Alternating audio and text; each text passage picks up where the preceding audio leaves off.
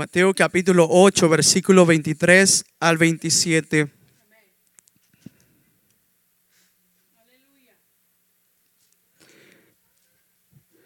Dice la palabra, y entrando en él la barca, sus discípulos le siguieron. Y aquí que se levantó en el mar una tempestad tan grande que las olas cubrían la barca, pero él dormía.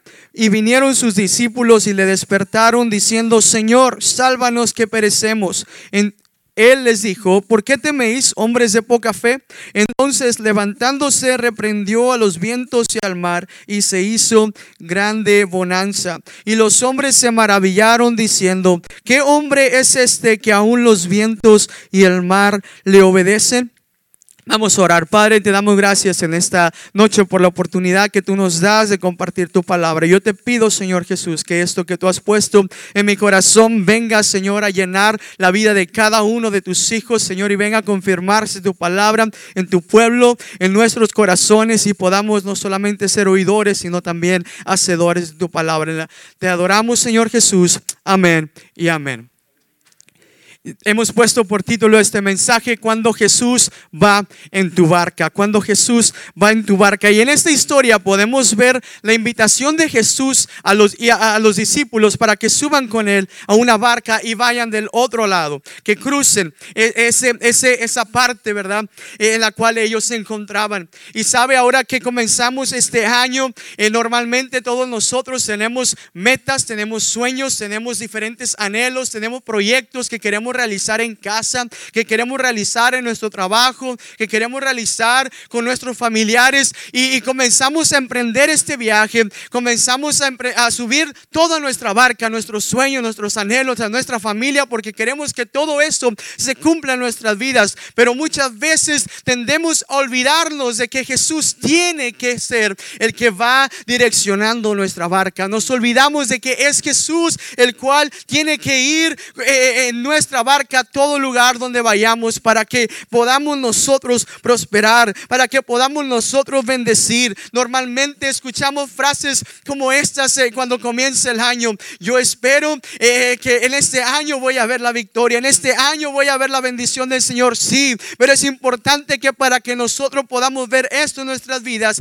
Jesucristo vaya en nuestra barca, que Jesucristo vaya en este viaje que emprendemos durante esta temporada, durante este tiempo para que usted y yo podamos prosperar y podamos seguir adelante y podamos tener una experiencia totalmente diferente con la presencia de Jesucristo de nuestro lado. En esta tarde yo le quiero mencionar tres experiencias inevitables cuando Jesús va en nuestra barca. Tres experiencias que usted y yo vamos a tener cuando es Jesús el que va en nuestra barca. Quiero que vaya conmigo al versículo 24 y, dice, ah, ah, y he aquí que se levantó en el mar una tempestad tan grande que las obras, las olas, perdón, cubrirían la barca, pero él dormía. Se levantó en el mar una tempestad tan grande que las olas cubrían la barca, pero él dormía. La escritura nos enfatiza sobre esta tempestad que azotaba la barca. La escritura nos hace ver que esta no era cualquier tempestad, si era, una tempestad que estaban ya este, eh, esas mismas aguas estaban llenando esa barca. Yo creo que los discípulos en ese momento se encontraban preocupados. En ese momento los discípulos se encontraban eh, eh, preocupados porque no sabían qué lo que iba a ocurrir después. Pero ellos tenían que comprender algo que al estar, al, al subirse esta barca, iba a suceder algo, iba a acontecer algo. Y una de las experiencias que usted y yo eh, vamos a tener inevitablemente cuando Jesús va a nuestra barca es que habrá tempestades. Habrá tempestades. Habrá tempestades cada vez que usted y yo decidamos emprender este viaje, cada vez que usted y yo decidamos emprender un nuevo camino. Habrá tempestades, habrá momentos difíciles, habrá momentos de adversidad, ¿verdad? Como le decía momentos atrás, escuchamos, ¿verdad? Siempre buenas cosas que lo que esperamos este año. Este es mi año, este año conquistaré, este año eh, tendré este, nuevas victorias y sí, las tendremos y sí, el Señor nos permitirá ver su gloria y sí, el Señor nos dará oportunidad de ver sus bendiciones sobre nuestras vidas, pero también algo que será inevitable en este caminar es que eh, tendremos también tempestades. Aún aunque Jesucristo vaya en nuestras barcas, también habrá tempestades.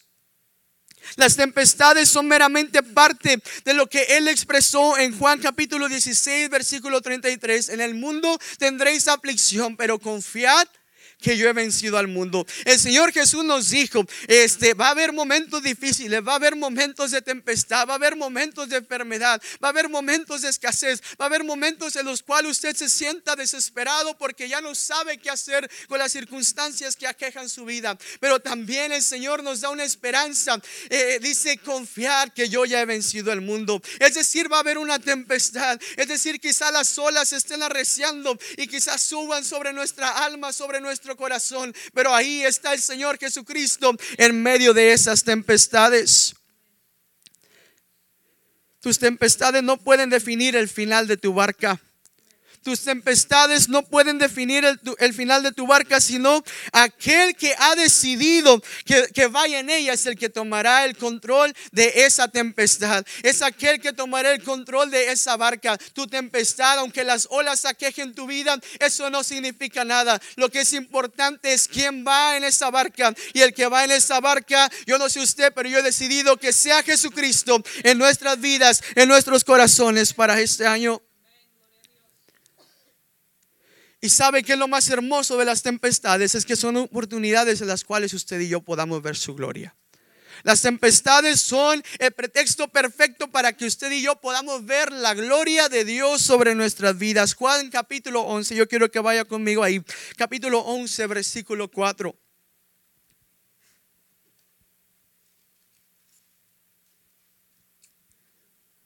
Juan capítulo 11, versículo 4.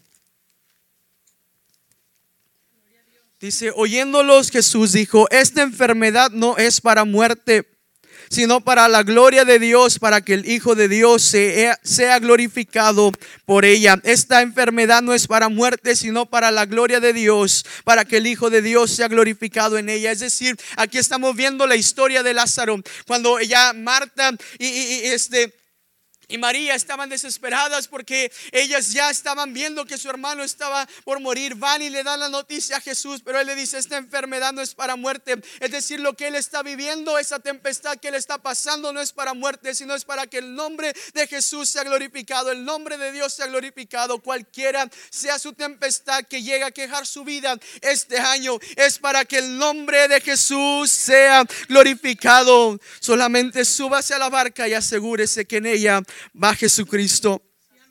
La segunda experiencia que podemos tener cuando Jesús va en nuestra barca es que hay esperanza. Tendremos una esperanza. Es decir, habrá tempestades y habrá momentos en los cuales sientamos que las olas aquejan nuestro caminar, nuestro andar. Pero sí, sí, habrá una esperanza aún en medio de esas tempestades. Versículo 24 y 25 del capítulo 8 nos dice que él dormía y el versículo 25 dice, y vinieron sus discípulos y le despertaron diciendo, Señor, sálvanos que perecemos. Hay una esperanza en el momento en que las tempestades, amados hermanos, arrecien nuestras vidas, en el momento en el cual nos sintamos eh, que estaremos pronto a hundirnos, ahí usted y yo podemos acercarnos a esa esperanza que es Jesucristo. Aún en ese momento en los cuales las olas empiezan a inundar nuestro corazón, usted y yo tenemos una esperanza y ese es Jesucristo. El mundo, déjeme decirle, otras personas quizá puedan invitar a todos a su barca menos a Jesús, pero si usted y yo decidimos esto, tendremos una esperanza, tendremos su ayuda, tendremos su socorro, tendremos ese momento en el cual usted y yo podremos sentir paz porque sabremos, sabemos quién es el que va con nosotros. Cuando hay esperanza, aún en las tempestades, podemos experimentarla en el silencio. Dice que él dormía, Jesús dormía. En el momento en el cual arreciaba más esta tempestad, Jesús estaba durmiendo. Jesús se encontraba dormido, Jesús estaba reposando su cabeza y yo me imagino que los discípulos estaban todos todos asustados porque veían que esta tempestad arreciaba, me imagino que esa barca se movía.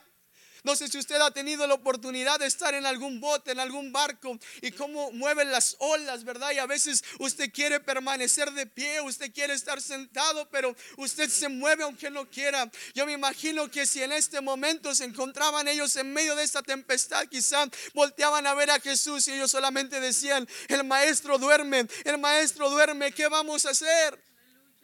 Aún en esos momentos de tempestad, cuando hay silencio, aún hay esperanza. Jesús ahí se encuentra en nuestra barca. Jesús ahí se encuentra en medio de nosotros podemos expresar lo que dice el Salmo 121, versículo 2 y 4. Mi socorro viene de Jehová que hizo los cielos y la tierra. Dice su palabra, no dará. Él no dará tu pie al resbaladero, ni se dormirá el que te guarda. He aquí que no adormecerá ni dormirá el que guarda a Israel. esto quiere decir, es de aquí, es aquí, perdón, no, no adormecerá. No dormirá el que guarda a Miguel. No dormirá el que guarda al hermano Marcelino. No, no dormirá aquel que guarda la familia Rodríguez, no dormirá aquel que guarda la familia Luna, no dormirá aquel que guarda comunidad cristiana Emanuel, aún en la tempestad, aún en el silencio. Si va Jesús en nuestra barca, usted y yo podremos descansar y estar tranquilos. Tenemos una esperanza y es que Jesús va con nosotros. La esperanza de que tenemos un pronto auxilio. Si los discípulos no hubiesen seguido a Jesús, y no hubiesen ido en la barca con Jesús, en medio de esa tempestad ellos se hubieran encontrado perdidos. Quizá algunos de ellos se hubieran aventado de la barca y hubieran dicho, prefiero nadar y yo llegar solo porque aquí me voy a ahogar. Quizá ellos hubieran decidido tomar otras decisiones, pero Jesús iba en la barca. Esto quiere decir que hay una esperanza, aún en la tempestad, amado hermano, que usted puede enfrentar en este 2018. Hay una esperanza y es que tenemos un pronto auxilio. Es que tenemos a alguien que es nuestro oportuno socorro. Es que tenemos a alguien que se encuentra ahí con nosotros, al cual usted y yo podemos recurrir. Dice su palabra que ellos vinieron a Jesús y le despertaron diciendo, Señor, sálvanos que perecemos. Oiga, qué hermoso es que usted y yo podamos venir a la casa de Dios los martes, los domingos, los miércoles, ahí en nuestro hogar podamos arrodillarnos y podamos decirle, Señor, ten misericordia de mí. Señor, ayúdame que perezco. Señor, ayúdame que estoy pasando por momentos difíciles. Y dice su palabra que Él es nuestro oportuno socorro. Dice su palabra que Él es nuestro pronto auxilio. Dice el Salmo 46, versículo 1, Dios es nuestro amparo y fortaleza, nuestro pronto auxilio en las tribulaciones. Él es el Señor que está con nosotros. Pedro vivió algo similar. Los discípulos vivieron algo similar en el capítulo 14 de Mateo. Podemos ver que ellos iban en la barca y estaban pasando por una tempestad y estaban todos asustados cuando vieron que el maestro venía caminando sobre las aguas. Ellos creyeron que era un fantasma. Ellos creyeron que era algo que venía en contra de ellos y por eso estaban muy atormentados, por eso estaban muy asustados. Pero cuando Pedro alcanza a distinguir que era el maestro el que venía caminando sobre las aguas, Pedro le dice, si eres tú, eh, este, mándame eh, eh, que, que vaya yo contigo. Pedro va bien seguro, Pedro ya va caminando sobre las aguas, pero hubo un momento en el cual se sentía desesperado, tuvo miedo y se hundió. Y ahí es en ese momento cuando él comienza a clamar al Señor y le dice, ten misericordia de mí, sálvame, me estoy ahogando. Pero ¿sabe por qué ocurrió esto? Porque Jesús no iba en su barca, porque Jesús no iba con ellos, pero Jesús también llegó ahí en ese momento oportuno para rescatarlo y para levantarlo, para sacarlo de ahí. Jesús es nuestro pronto auxilio, hay esperanza. Hay esperanza para nuestra fe. El Señor les dice, ¿por qué teméis hombres de poca fe? Les hace una pregunta a Jesús, ¿por qué teméis, hombres de poca fe? Las tempestades, amados hermanos, son necesarias para probar nuestra fe.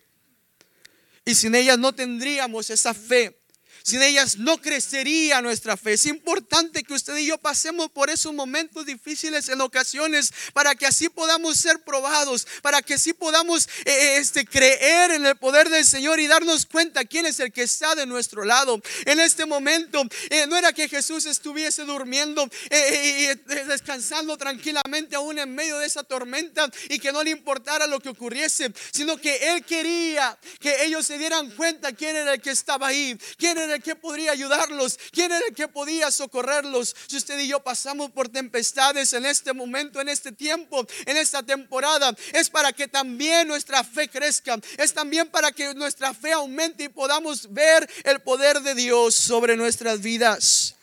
Hombres de poca fe, les dice el maestro, su palabra nos habla de que sin fe es imposible agradar a Dios. Es importante que usted y yo dejemos que esta fe crezca y le pidamos al Señor que su fe aumente en nuestros corazones para que aún en medio de la tempestad usted y yo podamos tener esperanza de que nuestra fe va a ir en aumento, de que nuestra fe crecerá y así agradaremos al Señor en todo lo que Él nos pide. Tercero y por último, experiencia que podemos tener cuando Jesús va a nuestra barca es que hay una relación personal. Hay una relación personal. Me encanta esta historia porque nos revela que hay algo que se hace más grande. Esa relación que se estrecha entre los discípulos y Jesucristo. Cuando Jesús va a nuestra barca se crea una relación personal. Y esa relación personal nos lleva a experimentar la autoridad de Jesús sobre nuestras vidas. Las palabras de Jesús en este momento son algo fuertes. Cuando les dice, ¿por qué tienen miedo hombres de poca fe? ¿Por qué tienen temor? Yo me imagino que Jesús en ese momento se levanta y le dice, ¿qué es lo que está pasando? ¿Por qué hay temor en sus corazones? ¿Por qué hay temor en ustedes? Hombres de poca fe no han visto mi poder, no han visto los milagros que yo he hecho, no han visto las cosas que yo he, he podido hacer en frente de sus ojos. Los discípulos ya habían tenido tiempo caminando con el maestro. Ellos ya habían visto cómo Jesús había sanado enfermos. Ellos ya habían visto cómo Jesús había convertido el agua en vino. Ellos ya habían visto los milagros de Jesús. Y en ese momento Jesús se levanta con autoridad y les hace esta pregunta. Porque había una relación estrecha entre ellos. Cuando Jesús va en nuestra barca, habrá una relación con el Maestro tan estrecha que Él tendrá esa autoridad sobre nuestras vidas para exhortarnos, reprendernos, para motivarnos a seguir adelante y creer en su poder. Cuando no algo, ah, cuando algo, perdón, no anda bien entre nosotros, su autoridad nos revela la condición de nuestro corazón. Y lo que revela en ese momento la autoridad de Jesús en el corazón de los discípulos era su falta de fe. Cuando en los momentos de tempestades el maestro viene y nos reprende y nos dice, ten ánimos que yo estoy contigo. Cuando viene su palabra y nos recuerda, no desmayes porque yo soy tu Dios. Cuando viene su palabra y nos dice, esfuérzate y sé valiente. Cuando viene su palabra y te dice, no he visto justo desamparado ni su simiente que mendigue pan. Son palabras de autoridad para nuestra vida, para que usted y yo podamos tener esa relación con Él. Este año que pasó estuvimos en un proceso de nuestros ah, trámites ah, migratorios y hubo un momento en el cual nos sentíamos ya desesperados porque no veíamos respuesta de Dios. Hubo un momento en el cual yo le decía a mi esposa, ¿sabes qué? Ya, ya se nos acabó el tiempo, ¿sabes qué? Ya no, esto no va a ocurrir, nada bueno va a pasar. Y yo estaba muy desesperado, estaba muy afanado. Pero recuerdo las palabras del Señor a mi vida que venían y reprendían mi corazón por esa falta de fe, por esa falta de credibilidad en lo que Él ya había hecho en mi vida. Y sabe, muchas veces nosotros nos dejamos guiar más por las tempestades que por el poder de Dios que está en nosotros, que está con nosotros. Pero es importante que usted y yo llevemos a Jesús en nuestra barca, que Él vaya con nosotros para que en esos momentos en los cuales usted y yo sentamos que ya no podemos, su palabra venga con autoridad sobre nosotros y podamos ser sacudidos y podamos seguir caminando y navegando mar adentro, creyendo que seguiremos teniendo victoria y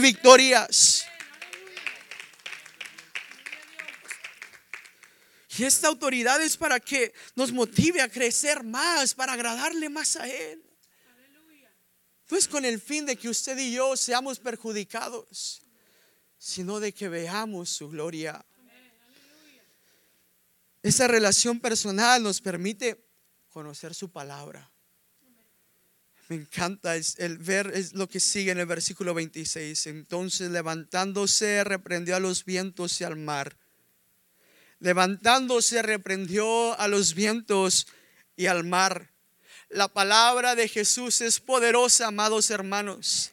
Se levantó y él con su sola palabra, esa tempestad que estaba aquejando esa barca, esa tempestad que estaba aquejando la vida de los discípulos, pudo detenerse en el instante.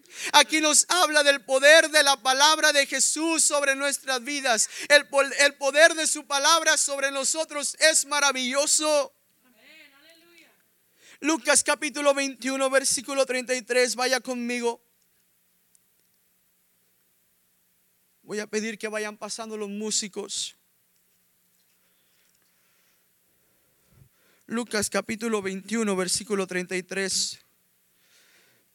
Dice, Jesús, el cielo y la tierra pasarán, pero mis palabras no pasarán. El cielo y la tierra pasarán, pero mis palabras no pasarán. Primera de Pedro 1:25, la palabra de Dios dice permanece para siempre. Oiga, qué hermoso es saber que el que va con nosotros, su palabra es poderosa. Que así puedan pasar muchas cosas allá afuera. Así puedan cambiar las leyes. Así puedan cambiar las cosas en nuestra familia. Así puedan cambiar las cosas en nuestro hogar. La palabra de Dios permanece para siempre. Así se marchiten las flores. Así haga mucho frío, mucho calor. La palabra de Dios sigue siendo la misma, amado hermano, para usted y para mí. Y cuando Jesús va a nuestra barca, usted y yo podremos conocer su palabra y sabremos que lo que Él nos ha dejado aquí es fiel, es fidedigno y lo podremos ver realizado en nuestras vidas. Denle gloria a Dios por ello.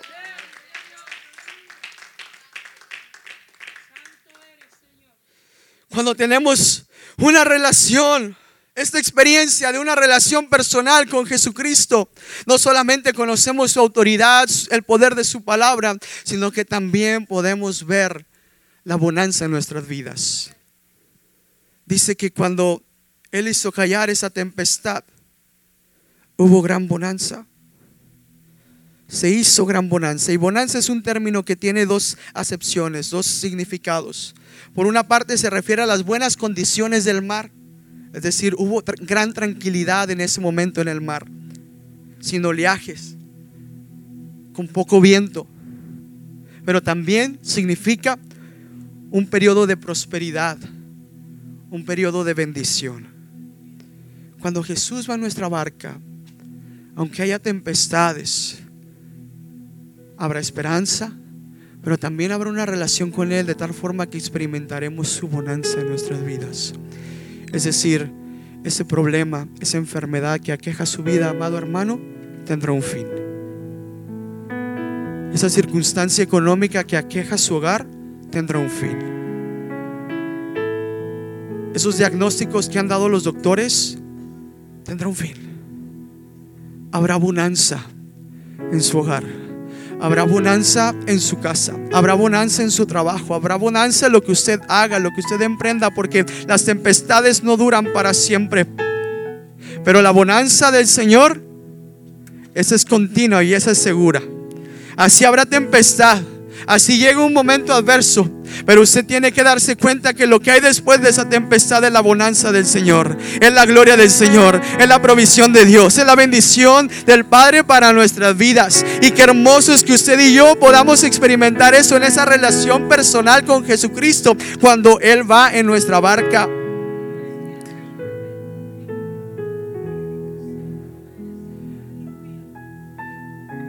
La historia termina así, versículo 27.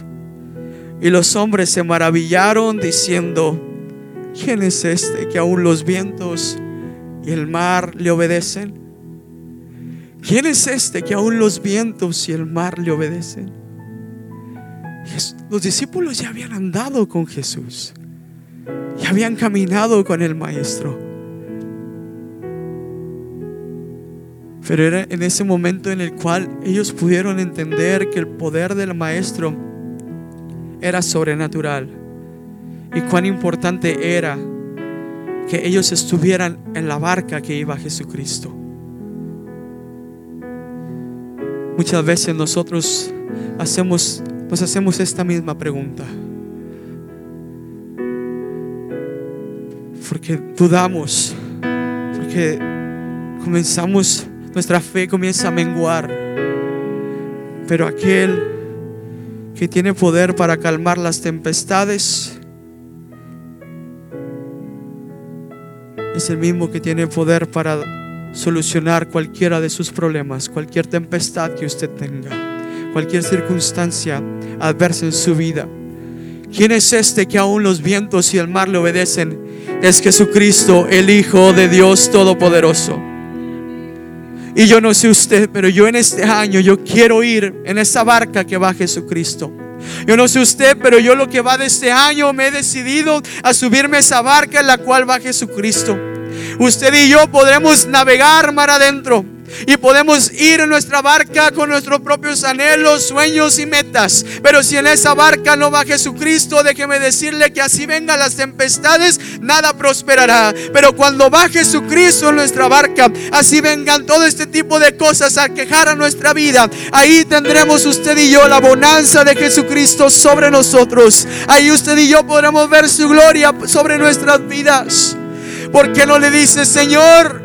Así como los discípulos te siguieron y se subieron a la barca. Yo en esta noche, este día, en este momento, 16 de enero del 2018, si no lo había decidido, si no lo había pensado, en este momento yo decido subirme a esa barca en la cual vas tú para que yo pueda ver tu gloria, para que yo pueda tener esa esperanza en los momentos de tempestad. Yo no sé cuál es su tempestad en este momento, no sé lo que le depara el futuro más adelante. Pero lo que sí sé es que si usted se sube a esta barca con Jesucristo, usted verá su bonanza, usted verá su gloria, porque no se pone de pie en esta noche.